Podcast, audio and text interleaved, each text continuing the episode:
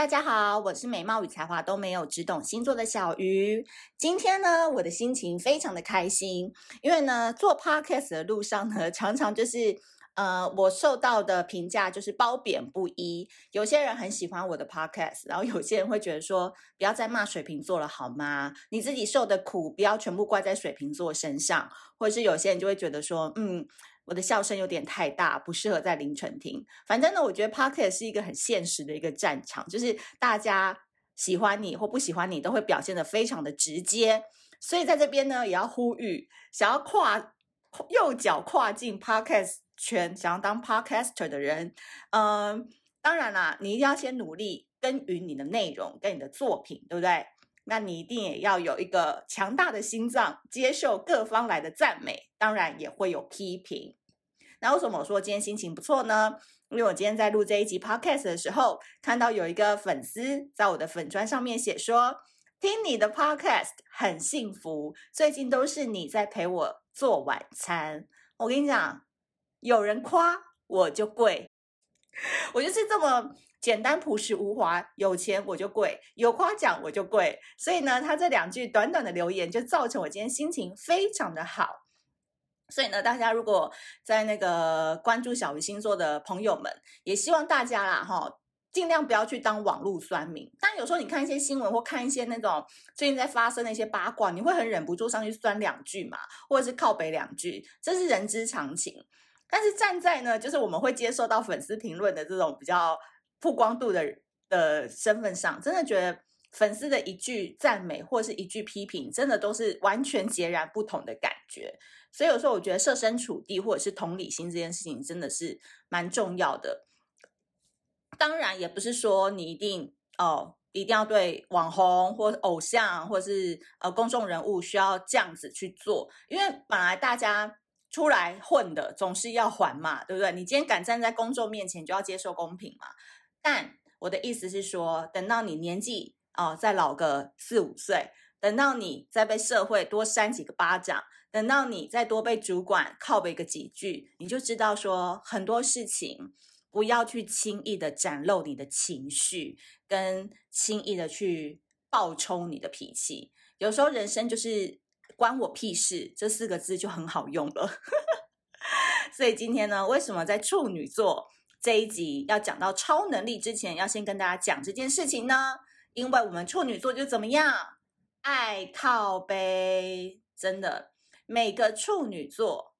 都是老板要不很喜欢，要不就是永不录用的那个星座。因为处女座的这个人是这样，其实你有没有发现，身边的处女座还蛮常换工作的？呃，因为处女座是变动星座，然后它又是一个土象星座，所以呢，它是一个极度矛盾的星座。它一方面很希望找到一个他真的可以装逼、可以认同、可以带他一路攀升的企业去工作，可是，一方面呢，他又很不服这种企业文化，他又很不遵守企业规则，他什么事情都想要照他自己的想法来，因为他很变动嘛。所以呢，他就是一个很变动的土象星座。你懂我这个概念吗？就是他内心最底层是希望可以稳定的，但是他的生活或者是他的思想又不允许他身体这样子做，所以处女座他绝对不是一个吃素的职场员工。就是如果你用到处女座的人，你要么就是真的会掩饰英雄，哦，这个处女座已经哦被社会磨练的脾气已经变得比较温和了，或者是能力真的已经很棒了，那你放手去让他做，绝对没问题。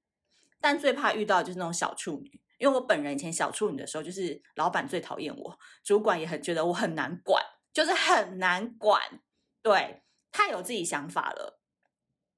所以呢，处女座还有一个特质，就是说很喜欢抱怨嘛，对不对？三不五时就是要念个两句，或是靠北个几句，可是身体都没有离开过办公桌哦，大家都离职了，就他一个人还在那边坚守岗位哦，但是他就是嘴巴很烦。好、哦，嘴巴很烦，就是喜欢一直念。那如果有一些处女座他不念的话呢，他会内心很瞧不起这家公司的所有人，所有人，不只是老板哦，包含你。一旦呢，这个处女座觉得说，哇，在这里工作好无聊，哦跟这些跟跟这些人讲话好幼稚哦，他们一天到晚在关注这些议题，好无聊哦。哦，他就会产生离职的念头。所以我跟你讲，你要跟处女座工作，绝对就是要保持一个五十公分的距离啦。他就会以礼待人，他也是 gay 笑的人嘛，所以你不要跟他太亲近。那如果老板遇到了处女座，你要让他待得长久，你的这个环境绝对要很自由，甚至你还可以给处女座浑水摸鱼的空间。哎，很少人讲到这个特点，对不对？处女座其实很喜欢浑水摸鱼，可是他很有技巧，他绝对不会耽误到他的正事。可是他有可能是在厕所里面的薪水小偷，有没有？他在厕所里面，他可以同时就是上厕所上很久，可他出来的时候又瞬间可以把结案报告给弄完，然后开会的时候也可以讲得头头是道。因为处女座很多小聪明，他很会在职场上利用小聪明去达到他。在一个五万块的工作之余，还可以开发其他业务的工作，所以老板你要睁一只眼闭一只眼，这个处女座就会很爱你，因为他其实也知道老板知道这件事情，但是因为老板给他的空间够大，他就会很喜欢这个老板，他觉得呃你不犯我不犯你，我帮你把事情弄得好好的，不就好了吗？所以只要处女座觉得自己可以掌控工作的进度，不受他人的干扰，甚至还可以做一点副业。哦，这个忙不下来的处女座就会很愿意为老板卖命，所以像我有一个处女座的朋友啊，他就是一个国小老师，哎，可是他就会在网络上开团购，因为他是三个小孩的妈妈，超级忙的哦，真的就是因为他自己是这样讲啊，他是说老师现在薪水也没有特别好，然后加上又有三个小孩子的负担嘛。所以他就是一边在做团购，然后一边就是找一个比较轻松一点的工作，哈。然后他因为他想要主要是要做团购，可团购又不稳嘛，所以你还是要有一个基本薪资来做这样子。好，所以呢，我觉得处女座他呢，嗯，就是我个人觉得啦，我那时候刚入社会的时候，我觉得当记者是我觉得很好的一个工作。那你们现在就会讲说什么小时候不念书，长大当记者啊，那我对记者就是很贬义嘛。好，那我不管你们，你们要怎么讲无所谓。但对我来讲，我觉得很好的一个点是，我们做记者很自由，就是基本上早上八点半到班，然后我们只要跟受访者约好，然后就出门采访。那这中间呢，比如说十一点要回去打稿、写新闻什么的，可是其实我九点半就已经采访完了，对不对？那我还有什么？一个半小时，我可以请司机大哥载我去银行办个事情，或者是我去那个哪一个地方拿个虾皮取货什么的，然后或者是呃，我跟我朋友哎碰个面哦，就反正有一个半小时的时间可以在外面，你知道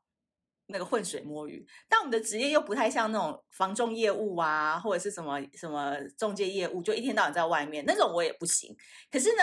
我们就是会有那种一个半小时或两个小时的空档时间，可以浑水摸鱼，我们处女座就会很开心。可是你要是叫我们在外面的话，我们可能心哦，就真的会在外面了，就不会向着公司了。所以这个拿捏真的是很重要，就是要提供给所有可能你正在管理处女座，你觉得很难管的老板们参考。那处女座呢，只要信服这家公司，欣赏老板，他就会变成神力超人，样样都行。很小的细节，比如说他会帮老板规划你今天去这个晚宴要穿些什么啊，要怎么打扮，大到给老板出企业方向的规划都可以哦。所以呢，处女座呢有好有坏，我觉得处女座真的就是一个，因为他是跟双子一样是水星掌管的嘛，所以他智力很高，然后他也是蛮能屈能伸的这个个性，但就是爱抱怨。他如果在公司不够抱怨，他的朋友就很惨。每次跟朋友喝咖啡，他永远都是在抱怨他们公司这样子。所以只要能够找到忍受他的环境跟极度自由的空间，相信呢，依照这个处女座的奴仆个性表现表现，绝对不会让大家失望的。好的，以上呢就是关于处女座的职场超能力。那我个人建议呢，因为我们处女座呢是非常喜欢读金句，然后常常会被心灵鸡汤或者是被一句负能量鸡汤给激醒的人，给激励然后向上的人。所以为什么我今天要讲到这个职场超能力呢？主要原因就是因为你们在两个月就要过年了，就要二零二二年了。你们如果还没有脱单，你们也先不要把心力放在脱单上面。还不想想看怎么赚钱，怎么提升自己的生活品质。所以你们要提升生活品质，一定要活得清醒，活得明白，活得非常痛快。所以今年你们一定要先去挖贝，在十月二十八号已经快要到了哦。现在你今天听可能都已经十月中了，你还不赶快去买的话，接下来就没有货了，因为它就是一个季节性的一整年份的日历嘛。所以处女座的朋友，明年你要活得更开心，活得更深层的话，一定要去挖贝，把今日以小聊这个日历给买回家。挖土机的挖，贝壳的贝，赶紧去买，因为。的确，你们处女座这一集已经在月中了，所以十月二十八号之前我们就要接档了。好，那就希望大家多多支持喽。那我们下次见，拜拜。